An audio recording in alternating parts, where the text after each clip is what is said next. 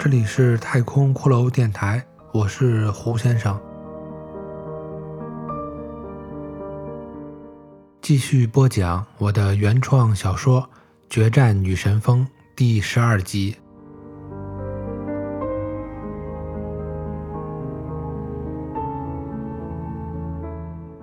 在此刻静谧的山林间，微风带起的冰晶。悄悄地在空中飘荡，悠悠地落在那个沉默着女孩的脸上。她的血已流干，面色苍白。她清秀的面容后是一团染满了脑浆与血水的黑发。从她破碎头颅中流出的血，染红了身后的树干。将树下的黑土与白雪之间，绽出了一片令人困惑的红。那只三足乌鸦抖动着周身油亮的羽毛，在萨满巫师伊三因的头顶，与他的灵魂连为了一体，向他传达着他从那死去女孩偷出的即将消逝的记忆。伊三因此时脑中一片白光，当光亮转弱，他看见一个四五岁的小女孩被几个黑衣人从一处深山中破落的农家抱出。那农家中一位衣衫褴褛的中年女人在哭嚎，另一个表情木讷的中年男人从黑衣人手中。接过了几沓钞票，然后连忙摆手说：“赶快抱走，赶快抱走！”那小女孩在黑衣人的怀抱中回头望着，大声呼喊着将她出卖的父母。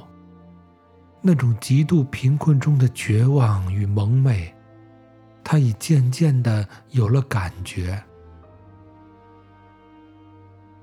随后中的记忆画面，三英看到了小女孩被黑衣人们带到了一处山谷中的营地，那里有几十来个和她年纪相仿的男孩与女孩。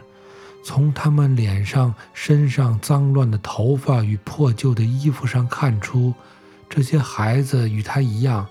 都是被从那些极度贫困落后的山村中买来的。在营地之中，孩子们被专门的团队抚养长大，他们穿同样的衣服，吃一样的饭食，住一样的房子。那种生活的条件整洁而有纪律，这样的环境比他们曾经那些半饥荒原始的生活。要好上许多。当孩子们长到六七岁，开始了严格的训练。身穿黑衣的教官，全部面无表情，严肃认真。孩子们从基础的体能训练开始，然后学习初步的格斗技术。弱小的身体在锻炼中逐渐强壮。他们学习各种物理与化学知识，如何燃起火焰，如何配置毒药。他们学习医学与生物学知识，学习如何发挥最强的肌肉力量，学习如何找到人体最脆弱的部位。但没有人教孩子们如何讲话，因为他们不被允许互相交谈。或者提问，面对教官，他们只能说是或不是；面对同伴，他们只能用沉默或用简单的肢体动作来表达思想。随着孩子们不断成长，昔日的儿童变成了少年，艰苦的训练日益繁重，特别是教官让他们互相进行搏斗。从中淘汰弱小的人。最初的孩子们，有些人并不能坚持下来，他们要么在训练中受重伤，彻底丧失了行动能力，那样他们便会被抬到营地旁的山谷中，在教官的指挥下，由他的同学们挖一个深坑，将他们埋掉。相比于被活埋，有些相对幸运的孩子是在与同伴的格斗中受伤不起时，教官将会扔给他一把匕首或一块石头，让他自己了断自己。这样至少可以免去那被活埋的痛苦折磨。这其中最不幸的人是那些不愿服从、试图反抗教官或者逃跑的孩子。他们被抓回来后，教官带来其他的孩子，将那些反叛者绑到了铁床之上。他们用高压电击破坏他的脑神经。经过那样多次反复的电击治疗。大多数曾经不服从管理、反抗权威的孩子，都会变得老实而本分。他们变得比以前更听话、更沉默、更服从。而对于个别极其顽固的叛逆者，如果他们的身体素质较差，就干脆直接被活埋掉；如果他们恰好也是一名优秀的战士，那么，教官的团队会派出专门的医师，给这些人做被称为“大脑去污”的手术。他们打开他的颅骨，将大脑中的部分组织切除，然后再埋入一块小设备。那设备如同蚂蚁一般大小，在设备之上还有几条细细的导线。私下，孩子们根据其外形。称之为蚂蚁。那设备当需要它工作的时候进行放电。被埋入设备的人醒来之后，通常就会变得平静而又老实。如果这人不听从命令，则会被脑中的电流折磨得痛不欲生。那些被植入设备的人，要么变得极其服从，要么。变得非常的狂暴，有些人因为受不了长时间的这种折磨，而最后他们通常都会选择自杀来结束这漫长的痛苦。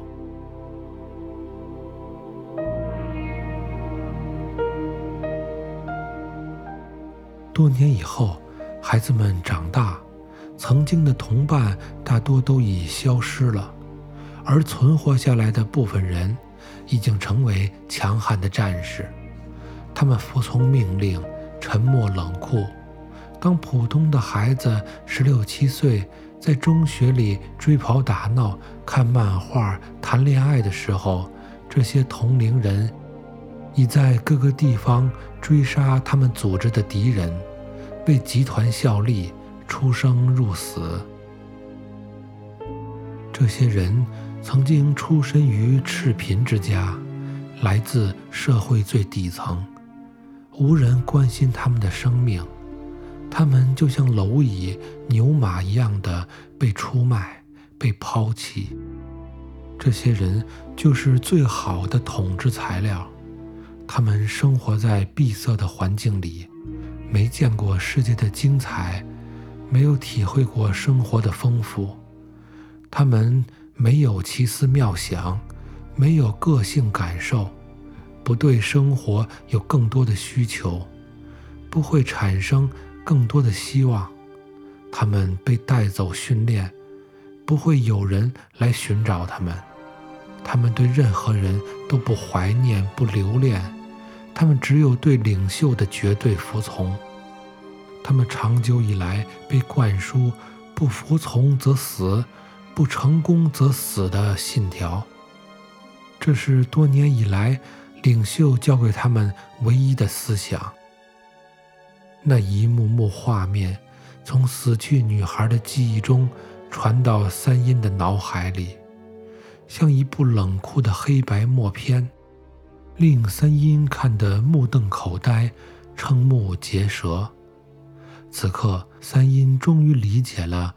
那女孩被击败后受伤，为何会自残而死？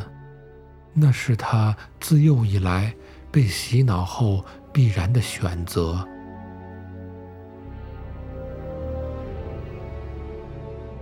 三足乌鸦“哇”的大叫了一声，震动着两对翅膀，从三阴头顶飞了起来，在空中盘旋了一周，随后飞入了幽深的森林之中，不见了。三阴此时也从那女孩的记忆中走了出来，他的神智恢复了过来。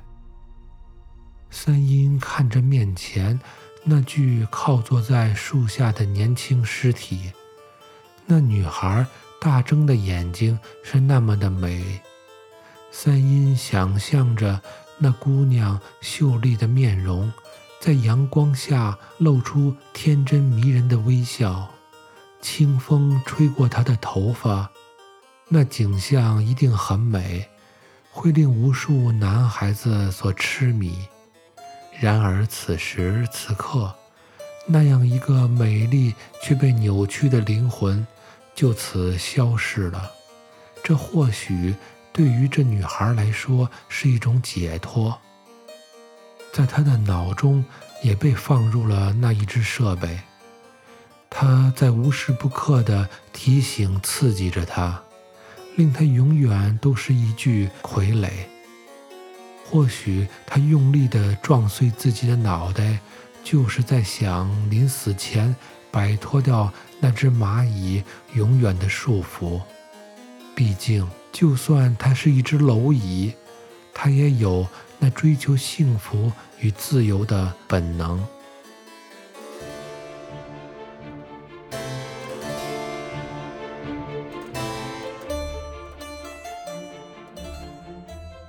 三一将女孩的尸体放平，擦干净她脸上、身上的血迹，然后为她举行了封葬，将她的游魂送回了自然之中。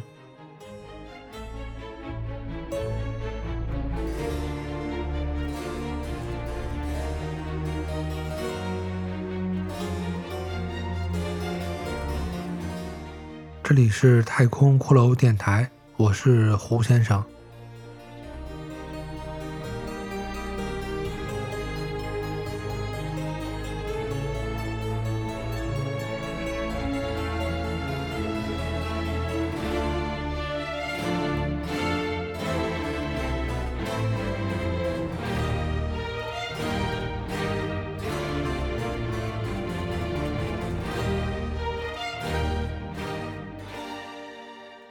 三阴为林南星讲述了他看到的那个女孩的记忆，林听后唏嘘不已。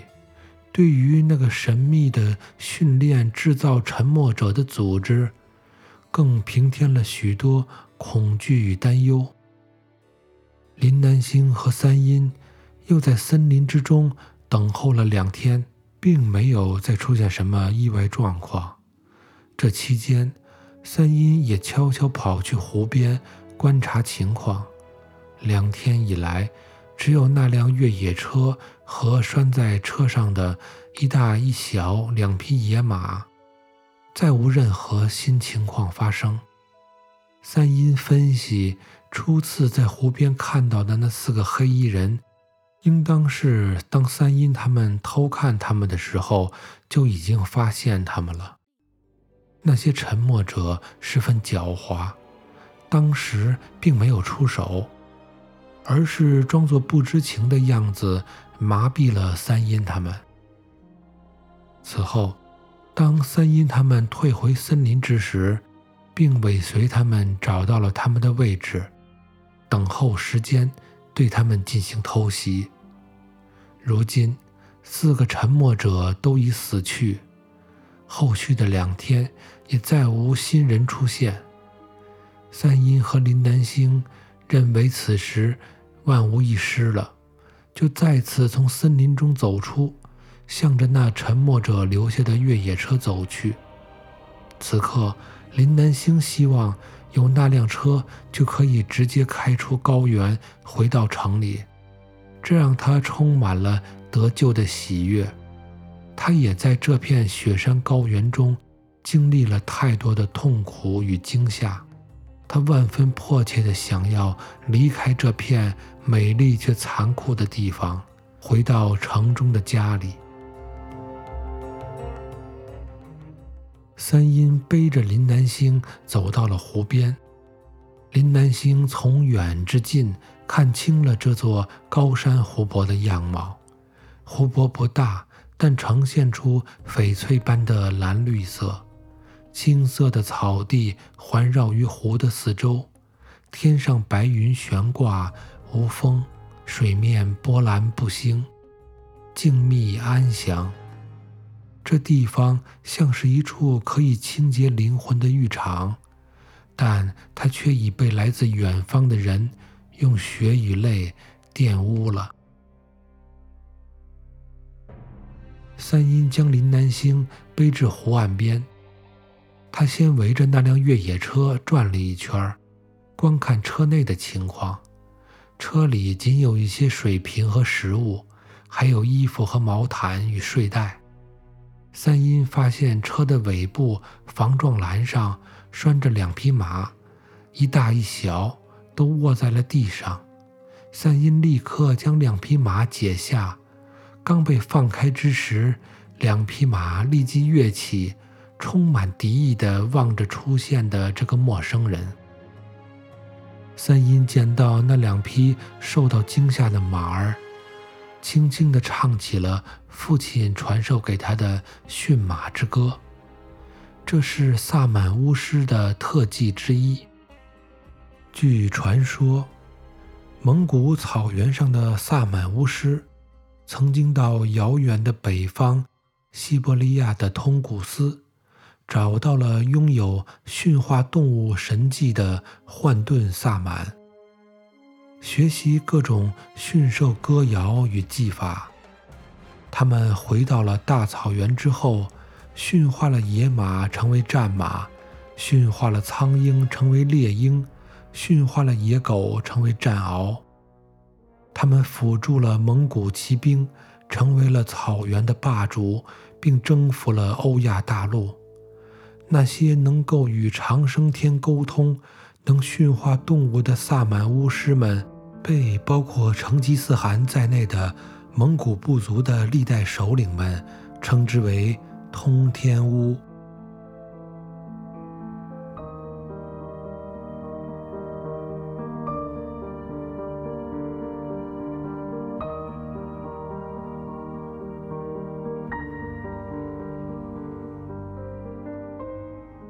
三阴用通天巫的驯马之歌，慢慢的安抚住了两匹马的情绪。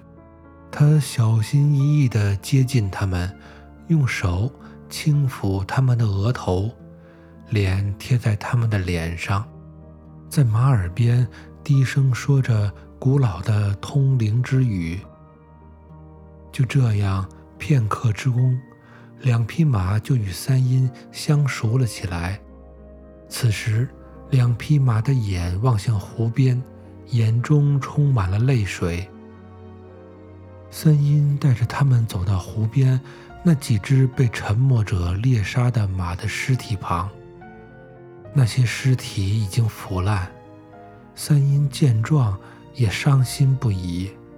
他跪在湖边那些尸骨旁，高声唱起了死亡之灵的歌谣。那些悲伤的灵魂呀，我和你一起哭泣。不要让冰冷的风啊，吹散了迷失的灵魂。三阴的歌声在湖的上空回荡，两匹马儿也在一旁哀鸣。三阴一边唱，一边将马的尸骸收拢在一起，然后一并抛入湖中，进行着萨满的水葬。那些尸骨将化为湖中的生灵，重新生命的轮回，开启另一段生命的旅程。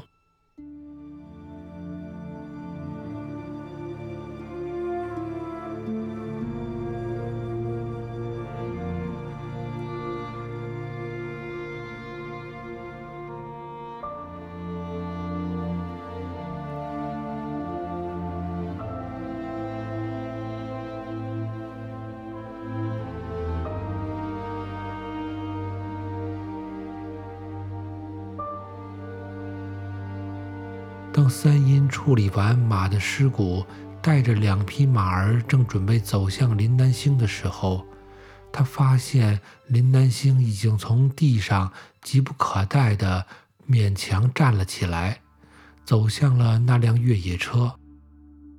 三阴见他这样，便对他喊道：“你不要太用力了，不然脚会再受伤的。”林南星头也不回地说道。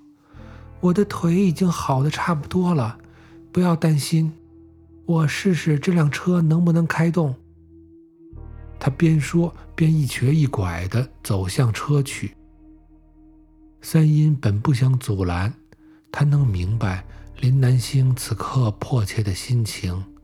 她这样一个女孩，能死里逃生活到现在，终于有了回家的机会，那样的迫切也合情理。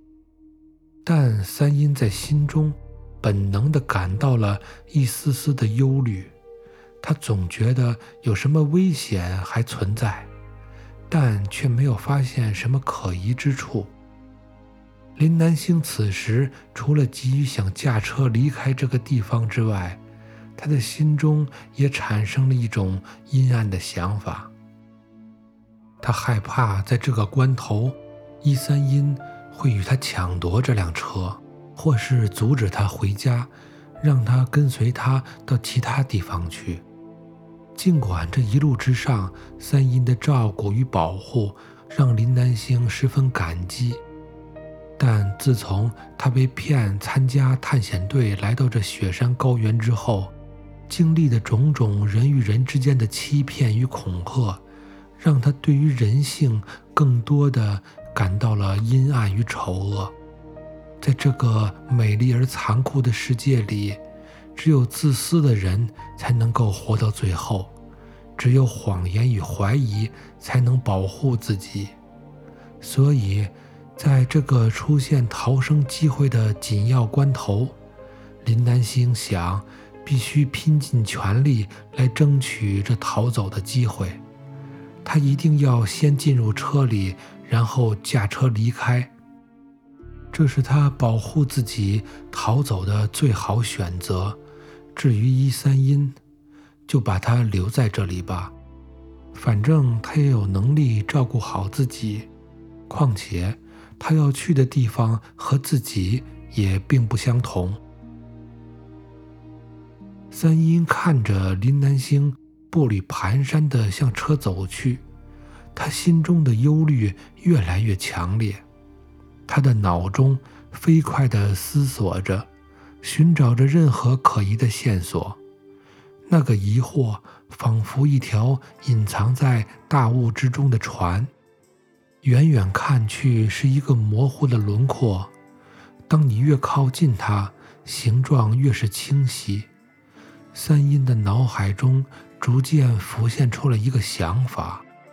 那就是那些沉默者们，都是经验老道、心机深重的战士。他们怎么会将自己的食物与装备和车辆一起扔到这里而无人看守呢？他们全员出击，却置可以让自己活下去并离开的装备与车辆于不顾，这也不应是他们的大意与失策。这有可能是。一个陷阱。三阴想到此处，立即迈开大步，飞奔向前，大叫道：“先别动那车！”林南星被三阴的举动吓了一跳，他以为三阴要控制住他，防止他开车逃走。他此刻反而咬牙忍着腿疼，径直扑向了车子。就在林南星。一手已抓住了车门的把手，将车门刚刚拉开的一瞬间，三阴从他身后赶到了。他一把抓住林南星的衣服，将他揽入怀中。就在随后的一刹那，一团火光从车中冲出，一声爆炸的轰鸣震动了宁静的湖水。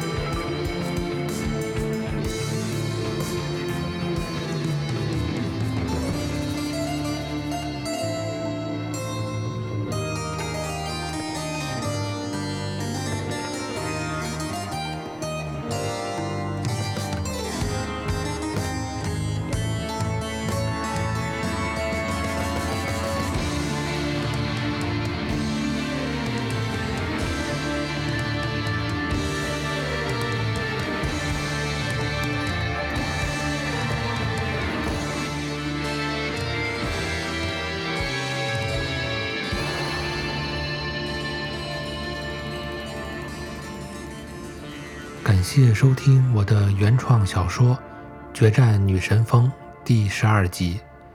这里是太空骷髅电台，我是胡先生。如果你喜欢我的作品，欢迎订阅。感谢收听，下集再见。